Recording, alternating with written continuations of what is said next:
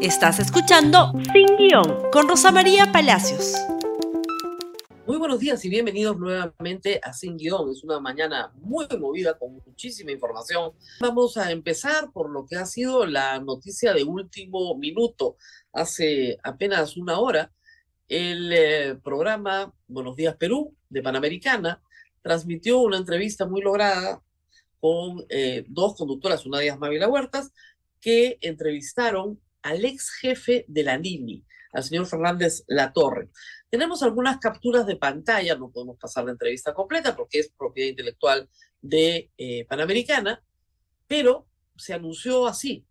José Fernández Latorre, ex jefe de la DINI, cuenta toda su verdad. Esto empezó a las 8 y 13, ha sido una extensa entrevista. El señor Fernández Latorre fue jefe de la DINI hasta hace apenas unos días. Estuvo detenido con detención preliminar en el contexto del caso Petroperú. Él, el Hugo Chávez peruano, Samira Pugayev, fueron liberados ya hace también pocos días, o sea, durante el fin de semana. durante la detención preliminar es evidente que el señor Fernández Latorre ha tomado algunas decisiones y ha decidido contar todo lo que sabe como personal de inteligencia. Y lo primero que ha dicho, entre otras cosas, es que le advirtió al presidente de todos los actos ilícitos en su gobierno. Es decir, el señor Fernández Latorre tuvo conocimiento de actos ilícitos durante el gobierno de Pedro Castillo. Los informó, el presidente enmudeció y no le pidió que tomara acción al respecto. ¿Qué actos ilícitos? Ha señalado algunos, pero también ha señalado, saliendo de la entrevista, que se dirigía a la fiscalía a entregar audios y documentos que corroboran todo lo que ha dicho. Y sí se presentó un audio, audio donde se escucha la voz de Beder Cabacho. El presidente sabía que su sobrino pedía miles de dólares a la DIN. Lo que dice el señor Fernández Latorre es que los sobrinos Vázquez, entre ellos el Jaime y Fray Vázquez, el fugado, y el, sobrino Rubel Oblitas, creían que los fondos reservados de la DIRNI eran una especie de caja chica de donde se podía disponer sin rendir cuenta. Y les explicó una y otra vez que los fondos reservados son fiscalizados por la Contraloría y fiscalizados por el Congreso de la República y no se puede disponer de ellos libremente. Le pidieron 100 mil soles para parar un reportaje contra Pedro Castillo le pidieron medio millón de dólares para contratar a un asesor ruso de inteligencia y que esa asesoría, esa contratación les iba a generar treinta y tantos millones de dólares y de ahí le devolvían la plata. Esto en presencia del ministro de Defensa, Walter Ayala, y del asesor presidencial, porque niega que haya sido parte de la DINI, Henry Chimabukuro. Estas son declaraciones explosivas porque Fernando de la Torre es el equivalente a ser el jefe de la CIA en el Perú. Esto es como si el jefe de la CIA saliera y le contara a todos los Estados Unidos que el presidente Biden, ¿no es cierto?, está robando. Bueno, eso es exactamente lo que ha sucedido esta mañana.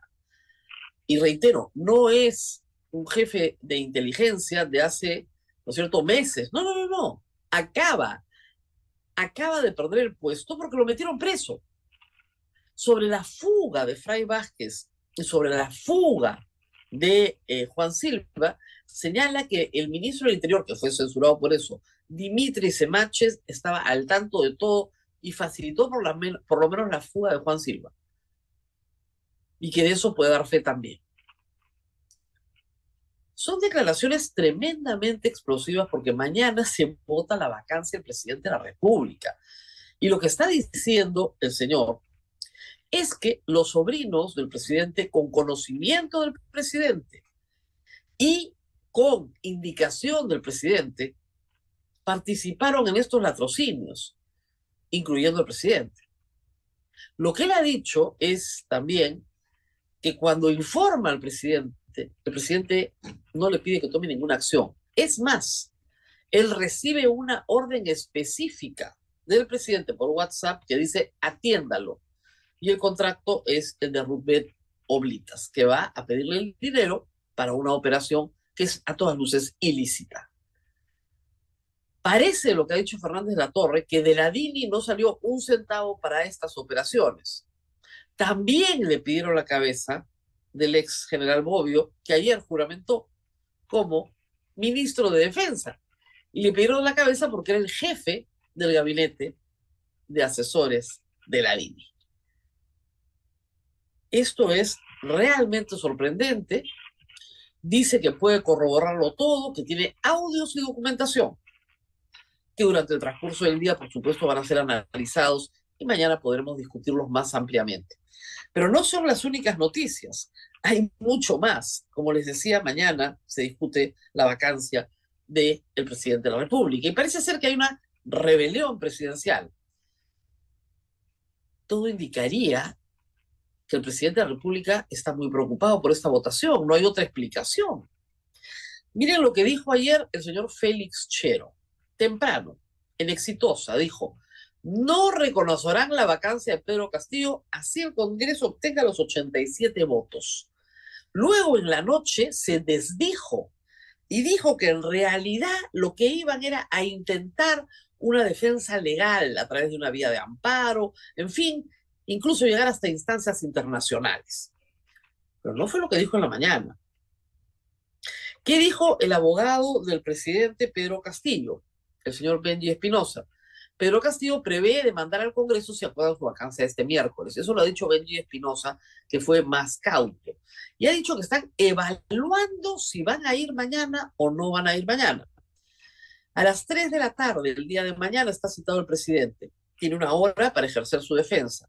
Puede hacerlo solo, puede hacerlo a través de su abogado, puede hablar él y su abogado, o puede no ir vaya o no vaya el presidente de la República, igual se va a debatir y votar la moción.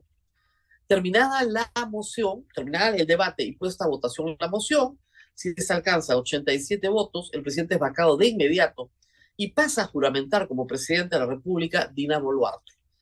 Ese es el procedimiento. ¿Es posible que eso pase mañana? A esta hora nadie lo sabe porque, como decía hace unos minutos eh, Augusto Álvarez, el Congreso es un mercado perse. Pero vamos a ver algunas señales de que es posible, de que esto sí suceda. No solo por las declaraciones que hemos escuchado esta mañana, sino por otras, otras señales adicionales. Y seguimos con eso. ¿Qué dijo el señor Salas ayer? Por favor, ministro de Trabajo. Habló de Dina Boluarte y dijo, dijo que si la vacaban a ella, renunciaba para que sobre la base de eso, en virtud del artículo 115 de la Constitución, el Congreso de la República se autodisuelve en nueve meses y convoca elecciones generales. Bueno, eso no dice el artículo 115 de la Constitución. Pobre el doctor Salas, no hay ningunos nueve meses y no se autodisuelve. El presidente del Congreso asume la presidencia de la República y convoca elecciones. No se autodisuelve, pero en fin. Yo creo que en política las palabras se honran, que honre su palabra. ¿Ah? O sea, asustadísimo. En el supuesto negado que ocurriera una vacancia, que ya no creo que vaya a suceder, ¿ah? le toca honrar la palabra desde el punto de vista político. ¿Para qué cuenta todo este cuento si esto no va a suceder? La señora Dina Boluarte no quiso firmar con todo el gabinete la interpretación auténtica que ahorita los tiene con una cautelar ganada por el Congreso en el Tribunal Constitucional. Y como veremos, también ha habido noticias ayer para Dino Boluarte. Eh, pero antes, antes, por favor, Perú Libre y Betsy Chávez rompen palitos. Vladimir Cerrón respalda que Perú Libre no se reúna con Betsy Chávez. Deben evaluar una mejor opción. Veamos el tuit de Vladimir Cerrón, por favor, de inmediato, que ha dicho el vocero de la bancada de Perú Libre, Fernando Cruz, no asistirá a la convocatoria de la primera Betsy Chávez, lo que implica nuestro desacuerdo a darle el voto de confianza. El presidente debe evaluar una mejor opción. Con lo cual, tenemos acá un anuncio bien serio. A pesar de que el gabinete de Betsy Chávez tiene dos ministras, dos ministras parlamentarias de la bancada de Perú Libre, no les gusta a Betsy Chávez que la cambien Ah, ¿no la van a cambiar? Bueno, podemos considerar la vacancia del presidente. No es posible la vacancia de Pedro Castillo si no es sacando algunos votos de Perú Libre. aún sumando a todas las demás bancadas, incluyendo aparte Somos Perú y Podemos. Se necesitan votos, ya sea de Perú Bicentenario o de Perú Libre. No van a salir de Juntos por el Perú. Eh, Verónica Mendoza y sus amigas y el señor Sánchez están de acuerdo en soportar a Pedro Castillo a como de lugar. Tampoco del bloque magisterial. Tampoco de Perú Democrático, de Bermejo y sus amigos, donde está Betsy Chávez. ¿De dónde van a salir los votos de la izquierda? Solo de Perú Libre y tal vez de Perú Bicentenario. Que si quieren durar más tiempo, tienen que considerar esta situación. Y lo siguiente, por favor, que también es importante en toda esta movilización. Como saben, Dina Boluarte ayer fue salvada en la subcomisión de acusaciones constitucionales por el famoso caso Apurímac. Dina Boluarte era acusada de tramitar una licencia de funcionamiento para la peña y restaurante del club Apurímac mientras era ministra, gestión de la cual está prohibida por la Constitución.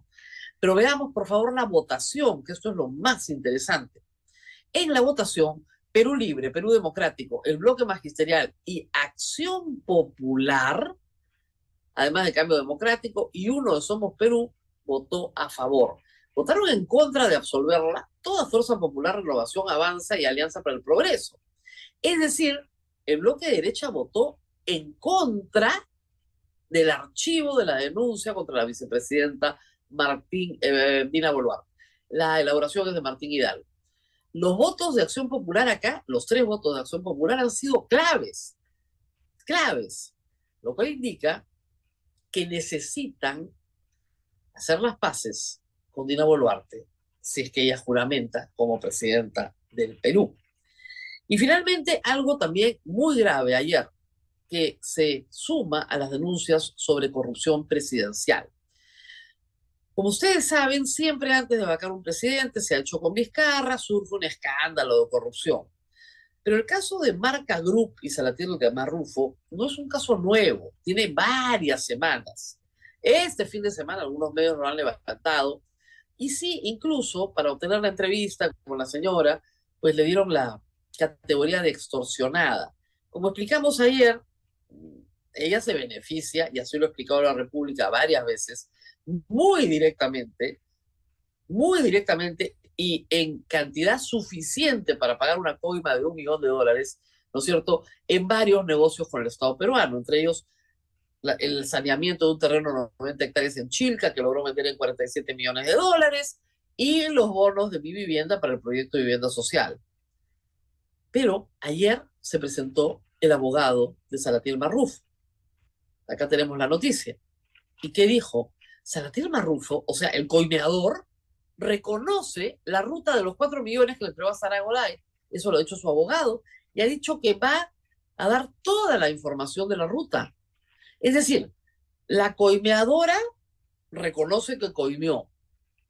El coimeado reconoce que recibió la coima. Bueno, ese es el paraíso de los fiscales, pues todos los delitos están reconocidos. Pero eso no es lo más interesante. Lo más interesante es que Marrufo conoce la ruta. ¿A quién le pagó? Su abogado, que está ahí en la fotografía, va a ir mañana, en la mañana, a la comisión de fiscalización. Según la señora Sada Goray, lo que le dijo verbalmente Marrufo es que la plata era para el presidente y sus familiares y para una lista, una planilla de congresistas. ¿Qué pasa si mañana se hace pública esa planilla de congresistas antes de la votación de la vacancia presidencial. ¿Cómo creen ustedes que van a votar esos niños? Yo me atrevería a decir que lo vacan, casi de todas maneras, para salvar su responsabilidad. Eso puede suceder también el día de mañana. Así que las cosas están brutalmente movidas, pero más movidas están en el escenario militar. Hay algo que une a todos los altos mandos del Ministerio de Defensa y de Inteligencia en este momento en el Perú. Incluso al comandante general del ejército. Todos los caminos pasan por Antauro. El comandante general del ejército, compañero de promoción de Antauro. El jefe de la DINI, cercano a Antauro, pero también cercano a Movadef, si cabe duda. El ministro de Defensa, supuestamente ideólogo de Antauro. El viceministro, también candidato con Antauro. El ministro que se fue, el exministro, candidato presidencial de UPP con la esposa de Antauro. Antauro, ¿dónde está? Bueno, estaba en Trujillo, varias fuentes, entre ellos Augusto Álvarez señala que ha regresado inmediatamente a Lima. ¿Por qué están tantos antauristas metidos, ¿no es cierto?, en estas movidas militares. Vamos primero con lo que dijo el ex ministro de Defensa. Lo tenemos, por favor, en una claqueta. Ayer hubo una conferencia de prensa. Daniel Barragán señaló que todo este tema de un golpe de Estado son especulaciones. Yo rechazo completamente ese estribillo que han puesto todo el fin de semana. ¿Cuál es el estribillo? Que el presidente de la República le pidió que hablara con los comandantes de las Fuerzas Armadas para pedirles que no hicieran nada si Antauro y sus reservistas organizaban una azonada en el Congreso. O que si él disolvía el Congreso por la fuerza, pues respaldaran esa acción. No es cierto, no hay nada de golpe de Estado, simplemente han habido algunos temas que teníamos que conversar, temas referentes al decreto supremo 1095 que eran para poder continuar o no. El 1095 no es un decreto supremo, perdón, es un decreto legislativo y trata sobre el uso de la fuerza en las Fuerzas Armadas. Muy bien, eso fue lo que dijo Barragán reitero, candidato con la esposa de Antauro Humala a la presidencia de la República, o sea, en la misma plancha, como vicepresidente. Y luego vamos con el nuevo ministro de Defensa, Emilio Gustavo Bobbio. ¿Quién es el nuevo ministro de Defensa que reemplaza a Daniel Barragán? Ah, pues ahí está toda la nota de la República donde cuentan los antecedentes de una persona que durante muchos años ha sido profesor en las Fuerzas Armadas y también profesor universitario. Eh, tiene varias maestrías, mucha formación académica, pero siempre ha sido un asesor, si quieren, de facto, oficioso de los Humala, sobre todo en los últimos años de Antauro. Pero además ha sido el jefe de gabinete de asesores de la DINI durante varios meses. Una de las cosas que hemos informado en el bloque anterior es que uno de los sobrinos le pide a Fernández Latorre, que era su jefe, que lo sacara. ¿Por qué? No lo sabemos, pero eso es lo que ha manifestado esta mañana. ¿Qué más, por favor? Siguiente, porque la información continúa.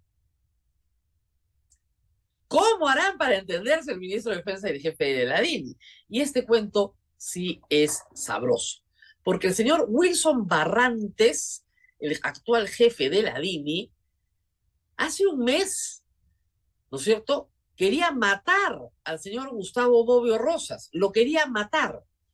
¿Por qué? Porque el señor Gustavo Bobbio reveló investigaciones fiscales contra Wilson Barrante. Wilson Barrante dijo que todas eran mentira, eran casos de pornografía, pago de alimentos, corrupción, estafa.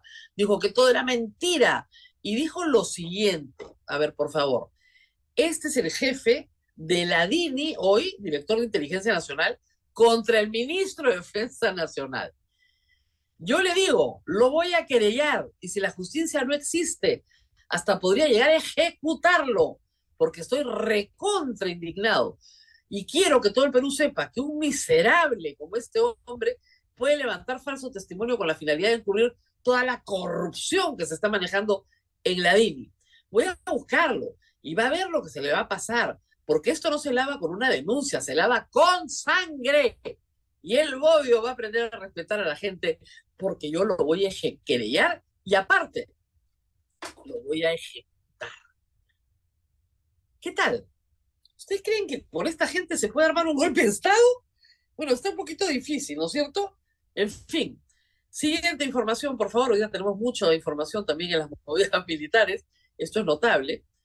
Muy bien, el señor Bobbio tenía que dar una entrevista con Jaime Chincha y estaba en la sala de espera. Hay cámaras por todo el canal, después han obviamente mostrado al público las cámaras. Se le acerca la edecán y le dice llamada al presidente y el señor se para y se va. No ha dicho que él es independiente, que puede contestar todas las preguntas, que no hay ningún problema.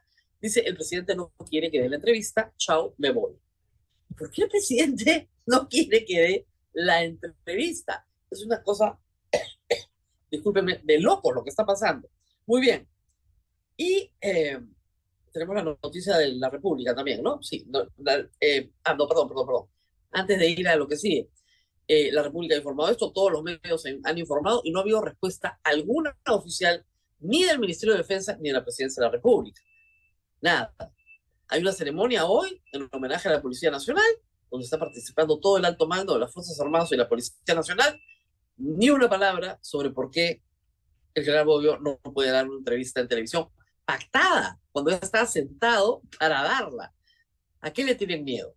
Bueno, les puedo contar a qué le tienen miedo. Ayer han circulado intensos rumores nuevamente de que el presidente de la República está considerando realizar cambios en las comandancias de las Fuerzas Armadas para conseguir un apoyo ilícito, irregular, inaceptable a una disolución de facto del Congreso, que partiría de una azonada, de una toma del Congreso, como decíamos en el programa, a lo Trump, donde las Fuerzas Armadas no hacen nada y el presidente dice, las condiciones son eh, inaceptables para la seguridad de los congresistas, el Congreso no se puede reunir y por lo tanto no se puede reunir, se suspende todo acto en el Congreso y luego veremos qué pasa con esta moción que han presentado, pero mientras tanto yo presento cuestión de confianza y finalmente lo disuelvo. Todo esto con el apoyo de las Fuerzas Armadas.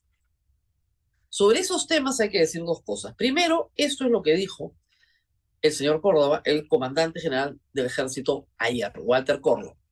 El ejército, siendo heredero de un honroso legado de nobles tradiciones y de varias virtudes, se mantiene comprometido con los roles institucionales asignados. El ejército del Perú, desde sus orígenes, ha hecho frente a, graves amenazas internas y externas. Hoy continuamos garantizando la independencia, la soberanía y la integridad territorial de la República. Eso de se mantiene comprometido con los roles institucionales asignados es un mensaje al presidente de la República. Y estos cambios abruptos de comandantes generales, hay que decirlos, ya no se pueden hacer. Por lo menos aquí tenemos la nota de la ley que se ocupó este Congreso en tramitar y aprobar pese a la oposición del Ejecutivo. ¿Qué dice la nota, por favor? Esto es de hace unos días. Publica ley que establece que jefe del Comando Conjunto de las Fuerzas Armadas y comandantes generales ejercerán funciones por dos años, junio del año 2022. Son, no hay forma de que el presidente obligue a renunciar al jefe del Comando Conjunto de los Comandantes Generales porque la ley los protege hasta el 2023 en varios casos. Así que todos tranquilos. Mañana se va a votar en el Congreso, después de escuchar o no escuchar al presidente de la República, una moción de vacancia. Tiene más de 75 votos con seguridad. La discusión es si llegan o no llegan a los 87. Eso solo depende exclusivamente del Congreso de la República. Y son ellos los que tienen que tomar la decisión. ¿De dónde van a salir esos votos? Solo pueden salir de Perú Libre y de Perú Bicentenario probablemente. No hay otra opción. Veremos qué decisión toman el día de mañana. Nos reencontramos el día de mañana. El día de mañana, por supuesto, vamos a tener una transmisión especial en la tarde con todos los detalles de la votación de la moción de vacancia presidencial. Nos vemos hasta mañana. Gracias por escuchar Sin Guión con Rosa María Palacios. Suscríbete para que disfrutes más contenidos.